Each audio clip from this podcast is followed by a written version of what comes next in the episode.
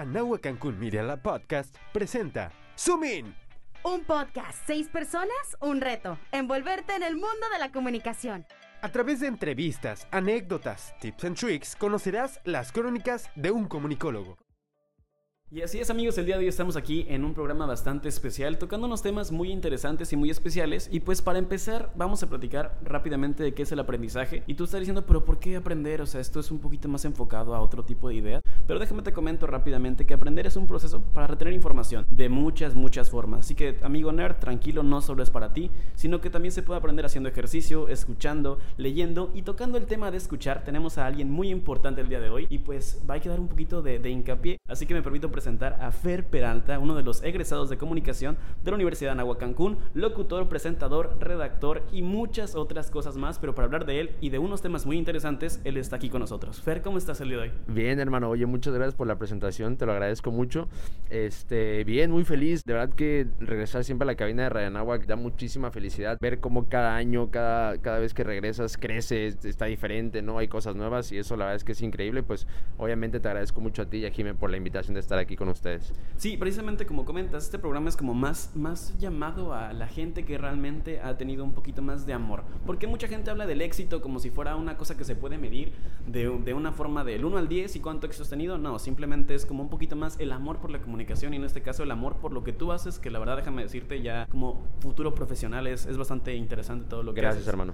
Y pues bueno, vamos a hablar de algo rápidamente que es el proceso creativo. Y pues todos, para la gente que no sepa, Fer es una persona que, bueno, si gustas presentarte mejor, me parece mucho más apropiado. Vale, hermano, gracias. Bueno, básicamente yo lo que hago eh, personalmente, tengo dos proyectos. Tengo un podcast a través del cual cuento diferentes anécdotas que me han transcurrido en, en la vida y de las cuales encuentro algunos aprendizajes que me gusta compartirlos como si fuera un diario. La diferencia del diario es que lo escribes y lo guardas, el podcast lo grabas y lo compartes. Y además tengo una marca de gorras en la cual también cuento historias. La gorra simplemente es un producto que es un pretexto para contar también otro tipo de historias. Personalmente y profesionalmente también manejo un par de cuentas en, en redes sociales y he tenido la oportunidad de, de, presentar algunos eventos de la NAWAC, de trabajar en el, en el sector público, es decir, de gobierno, pero siempre, siempre en la parte de, de, comunicación. Pues la verdad es bastante interesante, yo creo, el hecho de, de, ir creciendo en una rama tan importante y tan diversa como es la comunicación. Hablando un poquito de eso, ¿cuál es el proyecto hasta el momento de los que has trabajado que más te ha gustado? Híjole, eh, definitivamente los personales, ¿no? Porque no hay nada como trabajar para ti mismo, ¿no? En el sentido, no se entienda esto en sentido piramidal, ¿no? Sino en el sentido... Dos aplicaciones. Exactamente, sino en el sentido de poder traspasar de, de la idea a la realidad, me explico, de poder hacerlo realidad y por supuesto a través de la comunicación, pero definitivamente, te digo, me ha tocado trabajar en gobierno, que, que fue un reto súper interesante porque fue mientras estaba estudiando y, y, eso me ayudó muchísimo. Yo creo que, que, si me preguntas me quedaría con ese porque fue mientras estaba estudiando, fueron dos años de trabajar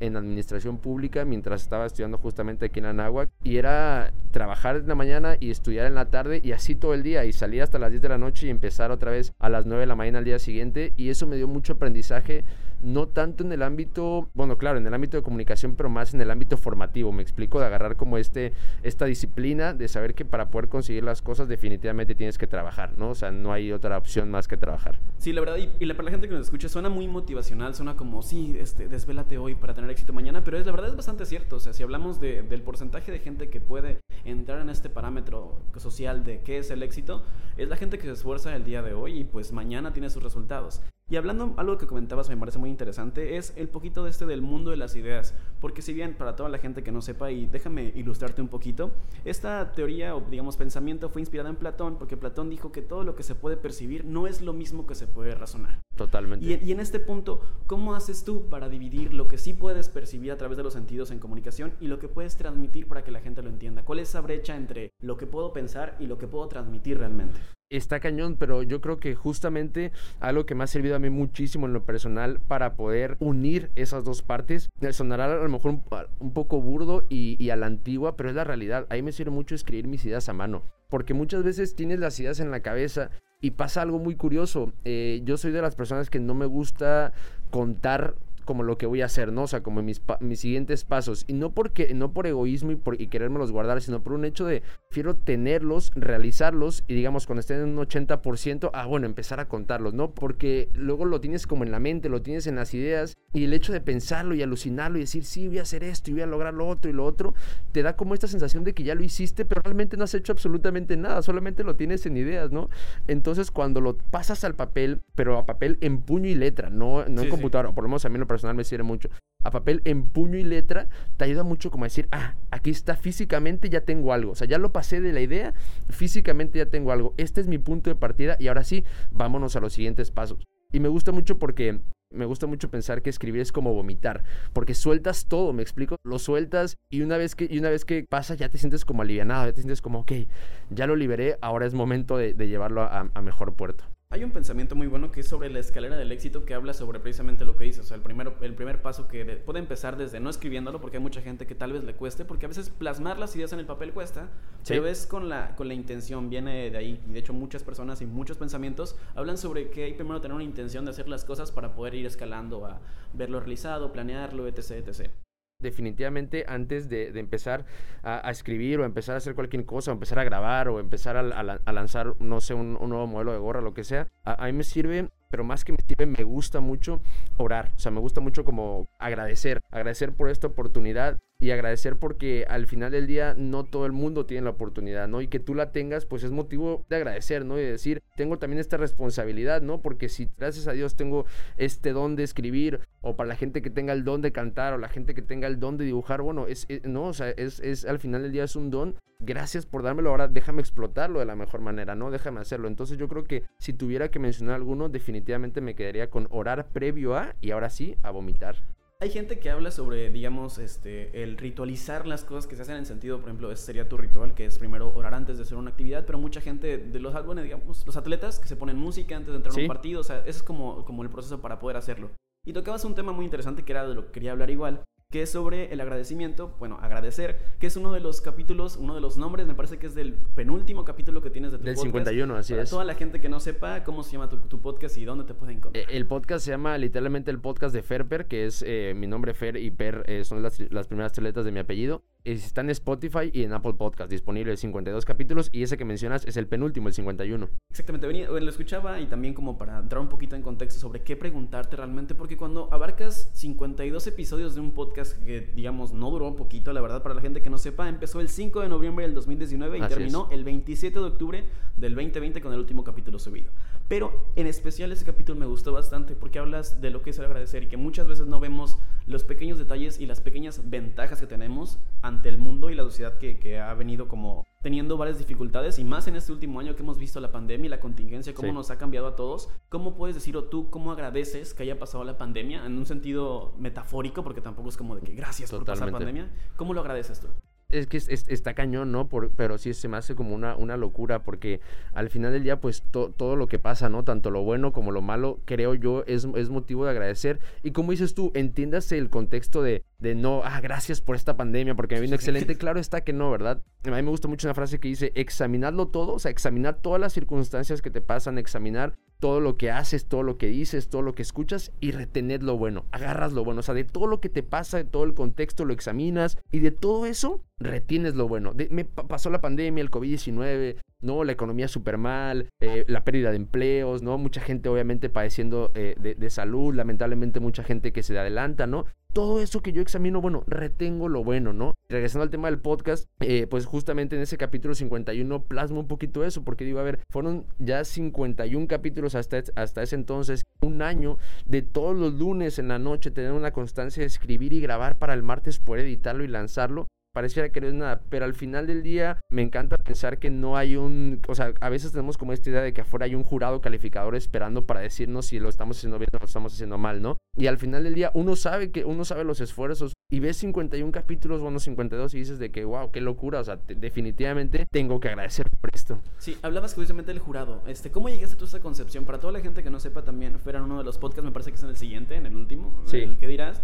Este, platica un poco más sobre esta pequeña concepción de- del temor que tenemos, que puedo decir que toda la gente ha tenido alguna vez el miedo Totalmente. al que dirán, en lo más mínimo, de verdad, y esto de verdad planténselo a todas las personas, no es únicamente en cosas grandes como proyectos de hacer videos, este, cantar, etc., sino en pequeñas acciones como hasta en, en el pensar en qué me voy a vestir, porque la gente también puede decir algo de ello. Yo ya lo traía en la mente, pero no la- lo mismo, ¿no? Pero lo, lo tenía en idea y no lo había conceptualizado hasta que lo escuché justamente en, en otro podcast y decían justamente eso, ¿no? O sea, que al final del día tenemos como esta concepción de un jurado calificador allá afuera. Y lo que dices es totalmente cierto, o sea, desde qué nos vamos a poner, desde qué canción vamos a estar escuchando, ¿no? O sea, literalmente de- desde a qué foto vamos a subir. O sea, todo lo pensamos con base en qué va a decir la otra persona, ¿no? O cuántos likes voy a recibir de mis seguidores, o qué, o qué va a opinar mi amigo si digo esto, ¿no? O qué va a opinar tal si digo esto. Y tenemos como esta concepción que, a ver, es una línea muy delgada porque mentiroso sería si yo dijera que a mí no me importa lo que dice la gente, porque claro está que es un buen parámetro, ¿no? Para Sí, sí. evaluarte y para decir que, bueno, creo que voy buen camino.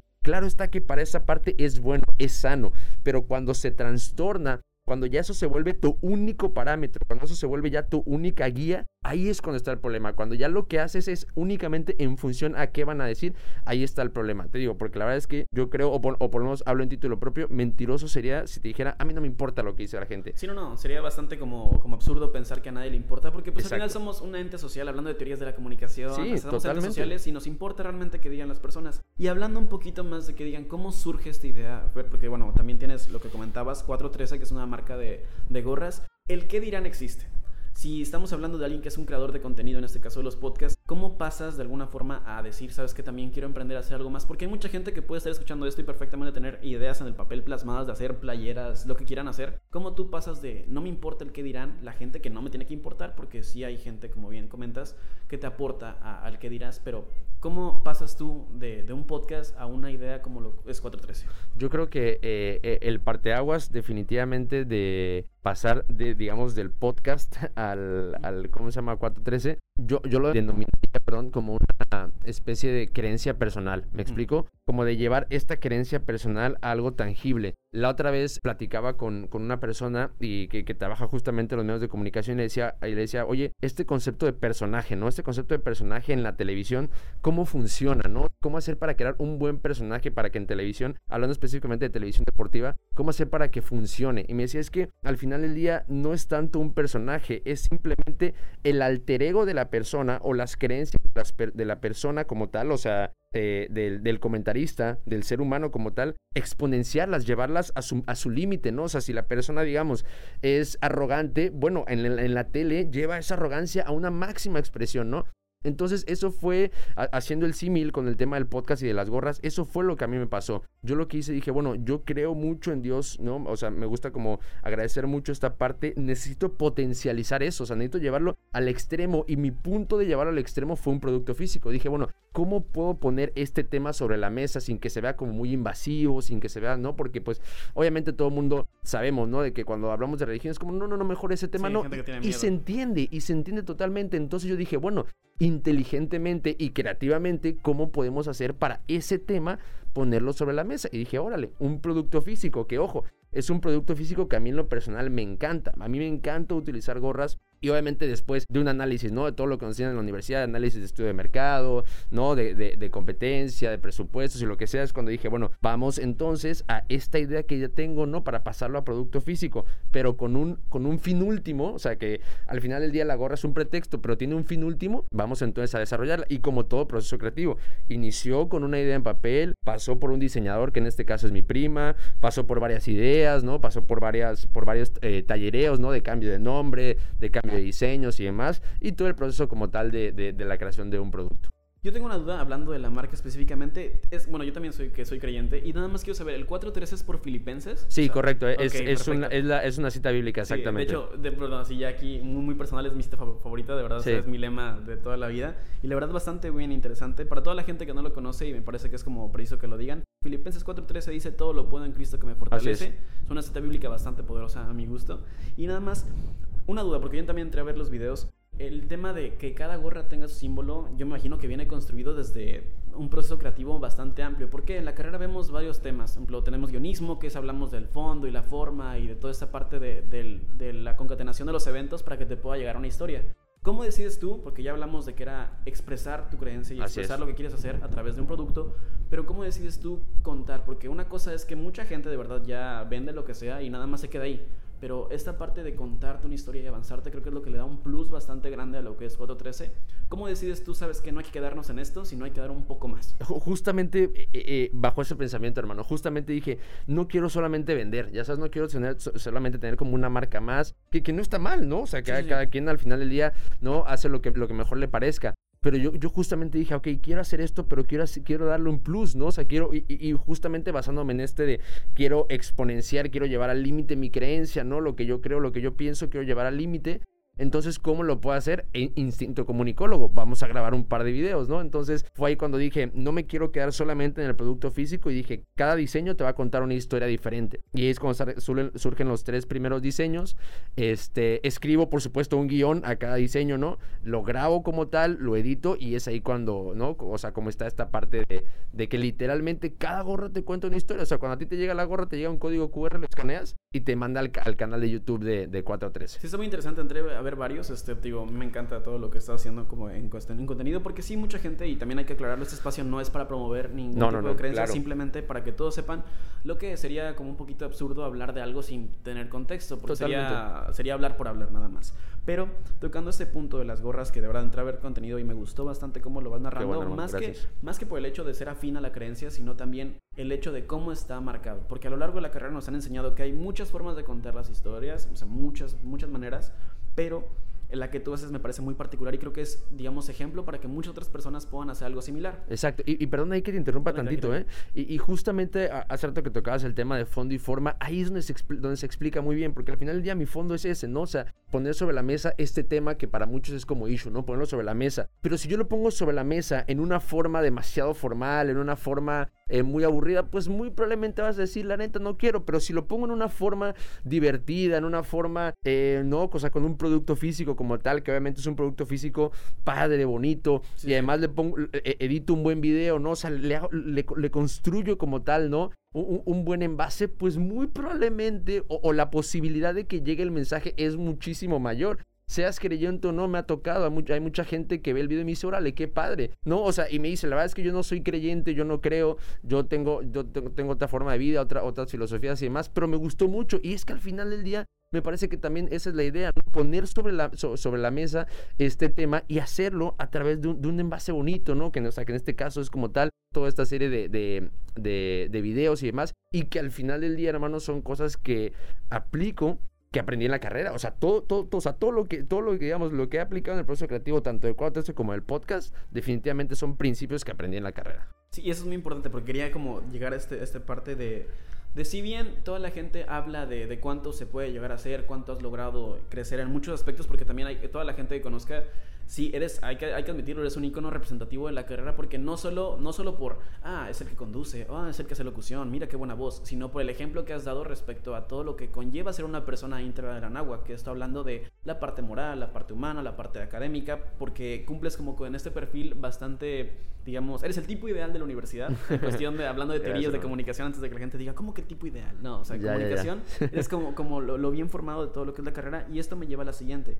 ¿Cómo realmente decides tú entrar a la carrera de comunicación y cómo realmente ves esta pasión, porque al final, más que yo, bueno, yo no sé tú qué pienses, yo sí estudio la carrera, pero al final creo que lo veo también como un hobby, es algo que me apasiona hacer, que no me cuesta realmente. Totalmente, yo, yo, mira, yo sabía que quería estudiar comunicación desde que estaba en la secundaria, o sea, yo ese, siempre, yo ese siempre lo tuve, lo tuve bien claro, ¿no? Yo sabía que eso era lo que quería estudiar. Eh, me entró la duda, ah, bueno, bueno, me regreso todavía un tantito, eh, porque a mí me apasiona mucho el periodismo deportivo, ¿no? Entonces siempre me gustaba narrar los partidos que veía, eh, con mis cuates me ponía, ¿no? A, narrar los partidos de fútbol, ¿no? Y comentarlos y demás. Y, y, y siempre, yo sabía que siempre quería estudiar comunicación, me apasionaba la radio, la tele, ¿no? Y demás me entra la duda meses antes de entrar, porque obviamente platicándolo con mis papás, ¿no? Esta típica plática de pues comunicación, y es como de, órale, hijo, y pues de qué vas a chambear, qué vas a hacer, ¿no?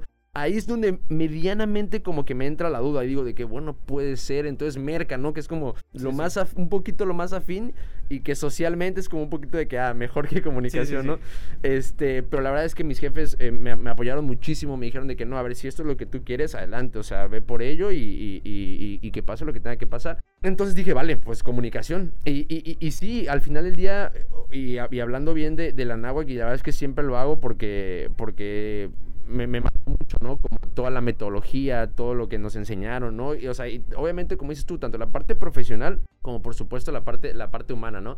Entonces, sí, esta pasión por la comunicación es desde, desde pequeño y pues ya, digamos, la, la pude profesionalizar ya estudiando como tal la carrera. Bastante interesante porque creo que es un, tocaste un, un, tema muy importante que es el apoyo, pero también hay gente que, no tiene siempre el apoyo. ¿Tú qué consejo le podrías dar a alguien que quiera estudiar lo que quiera estudiar, no importa que sea comunicación o no, pero cuál es el, el motor para poder hacer las cosas en tu casa? Ya, al final del día creo, creo que es un cliché, ¿no? Que todo el mundo hemos escuchado, ¿no? De haz lo que te apasiona y lo que sea, pero pues al final del día yo creo que, me parece que, que, funciona mucho esta idea de pensar y decir, bueno, a ver, yo, o sea, y te digo, hablo a título personal, yo lo sabía desde el principio, ¿no? Yo sabía que quería estudiar, entonces, bueno, me rijo por eso, pero, pero lo sé y no lo sé por qué, ah, bueno, es lo que, es lo que me dijeron o, lo que escuché por ahí. No, es porque al final del día lo que desarrollé durante mi vida o mis gustos o mis cosas, pues fueron los que me guiaron a. Entonces yo creo que aquí el consejo es simplemente como observar bien, escuchar bien como las cosas que realmente te gustan hacer,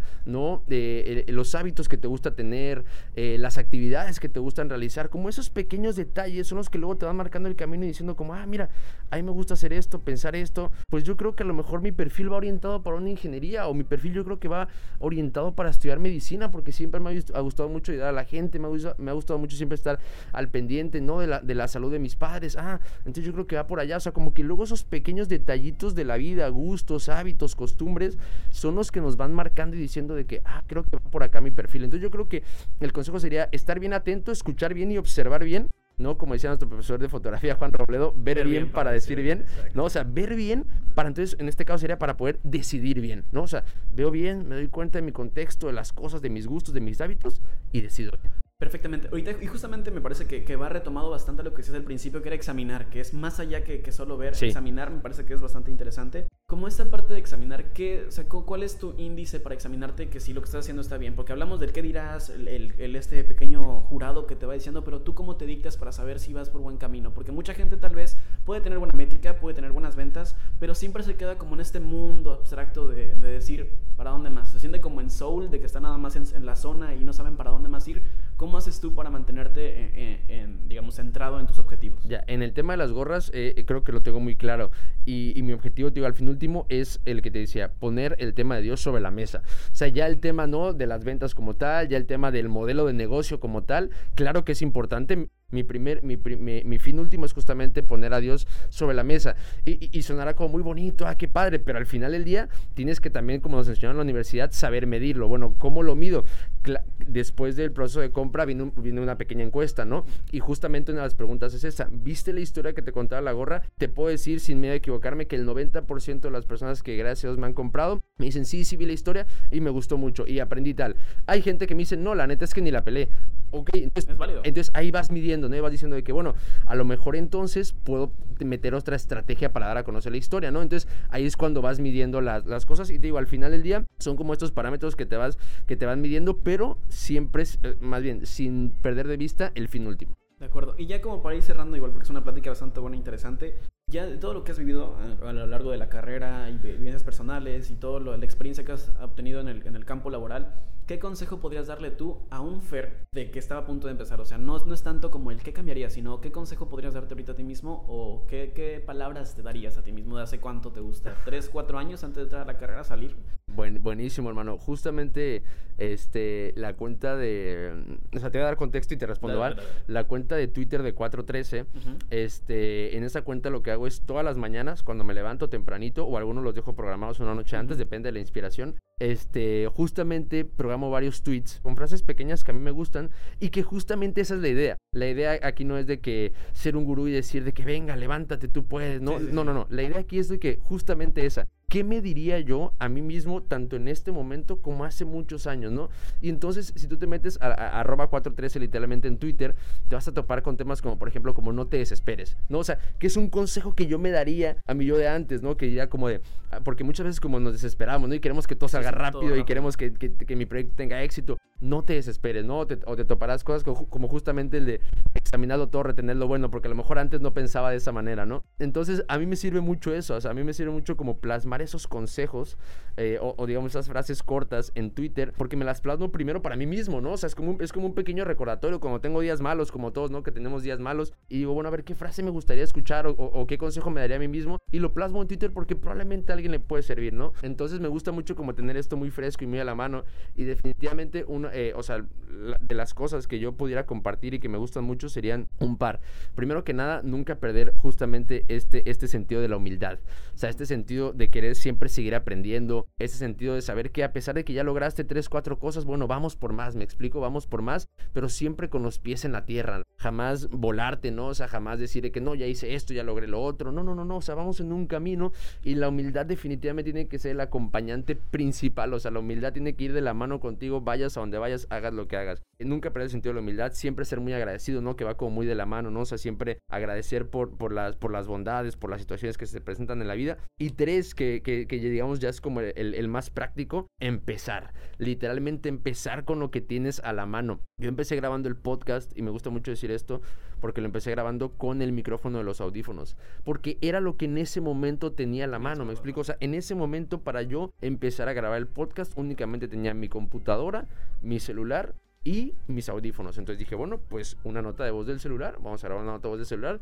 lo paso a Audacity, lo medio mejoro y lo subo. Pero empecé con lo que tenía a la mano, me explico, si yo me esperaba a comprarme un micro, unos audífonos, ¿no? Y, y grabar aquí en un estudio súper bonito, pues probablemente hubieran pasado cuatro, cinco, seis meses, un año para poder tener eso ¿no? Y lo decía la otra vez también en, una plática, si quieres, por ejemplo, en el caso de las gorras, si quieres empezar, por ejemplo, con gorras o con playeras o lo que sea, bueno, empieza con dos modelos, empieza con un modelo, ya después en el camino irás creciendo, ¿no? O quieres de repente hacer videos, bueno, empieza con un video, o sea, hazte un primer video y en el camino vas mejorando, o sea, pero siempre empieza con lo que tienes a la mano, porque muchas veces tenemos esta idea de que, no, yo necesito tener aquí, ¿no? Una super cámara, una buena iluminación, un set increíble para entonces empezar. No, grábate en tu cuarto, o sea, con una lamparita o, literalmente con la luz del cuarto que te medio ilumine ahí, un celular y grábate, ojo, no estoy, no, estoy diciendo que, no se hagan las cosas bien, al contrario, me encanta hacer las cosas bien. Aquí el punto es empezar de esa manera, porque si tú nunca empiezas, no vas a tener un, buen parámetro entre qué está mal y qué está bien. Me explico, o sea, cuando hagas este video iluminado solamente con la luz de tu cuarto y con una cámara de celular, vas a decir, híjole, pues yo creo que sí voy a necesitar una, una luz, ¿no? Yo creo que sí voy a necesitar un par, de, un par de cosas. Entonces, al final del día, yo creo es empezar con lo que tienes y además apoyarte de tu gente cercana. Por ejemplo, yo los videos de 413, eh, yo no tengo una cámara, una cámara. Yo esos videos eh, los grabé con una cámara que me prestó Mayrani, que es mi compañera de, generación. Pues bueno, la verdad este, yo creo que me quedaría con esa parte de, quedarte con la gente, porque son puntos muy importantes. Sí hay que tener mucha conciencia, mucha perseverancia en lo que se hace, hay que empezar y que también rodearse de las personas correctas, que yo creo que son como los puntos clave. Como último, de verdad, agradecerte por, por haber estado aquí en Zoom. La verdad es un pequeño espacio destinado para que toda la gente conozca casos de éxito, pero palpables, porque a veces solo vemos al artista que está en Hollywood triunfando, cuando realmente hay que voltear más cercano y también ver gente que también tiene éxito, y en este caso que ha salido de, de esta gran escuela como es la Universidad de Nahu Cancún. De verdad, Fer, muchas gracias. Este, es un placer haber tenido aquí. Y pues, por favor, tus redes para que puedas seguirte a la gente de los proyectos que tengas. Claro que sí, hermano. Pues básicamente el, de las gorras en Instagram es arroba 413mx-bajo. Pues perfecto chicos, así que ya saben, por favor, los consejos que dio Fer son bastante valiosos y pues al final también con lo que cierra es muy bueno. Hay que siempre tener una idea en general, pero también contarla de forma creativa, porque siendo creativos se puede llegar a mucho más alto. Esto fue Sumi, nos vemos en la próxima y por favor continúen siguiendo y escuchando todo lo que se produce aquí en Anagua Cancún Media Lab.